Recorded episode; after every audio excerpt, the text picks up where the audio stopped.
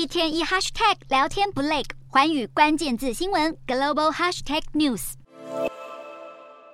美国总统拜登缓步走向白宫演讲台，神情肃穆，因为他这一次要针对掀起美中外交危机的中国间谍气球以及三个高空飞行物，首度发表演说。拜登寻求与习近平对话，试图厘清间谍气球真相，也希望能借此缓和美中紧张局面。尽管如此，拜登也在演说中态度强硬，对北京释出严正警告。紧接着，拜登谈到了继中国气球后，另外三枚在美国以及加拿大领空击落的高空飞行物。由于残骸散落位置地势险峻。美军打捞船队目前还没有捡回所有的碎片。不过，美方初步调查显示，三枚高空飞行物可能都是气候或地质研究用途的气球，属于民营企业。演说最后，拜登话锋一转，转回美国民主与共和党议员们更在意的中国间谍气球侵犯美国领空一事。拜登此话一出，为的就是要警告北京，美国主权与领土绝不容侵犯，只要挑战美方极限，势必遭受强力回击。除了拜登外，美国国会参议院当地时间十五日也无异议议通过。两项谴责中国侵犯美国主权的决议案，表达强硬立场，但却马上被中国外交部批评是在操弄政治以及恶意炒作。与此同时，中国十六日又声称在河北石家庄机场上空发现一颗气球，还一度进行空域管制，让美中气球风波继续吵得没完没了。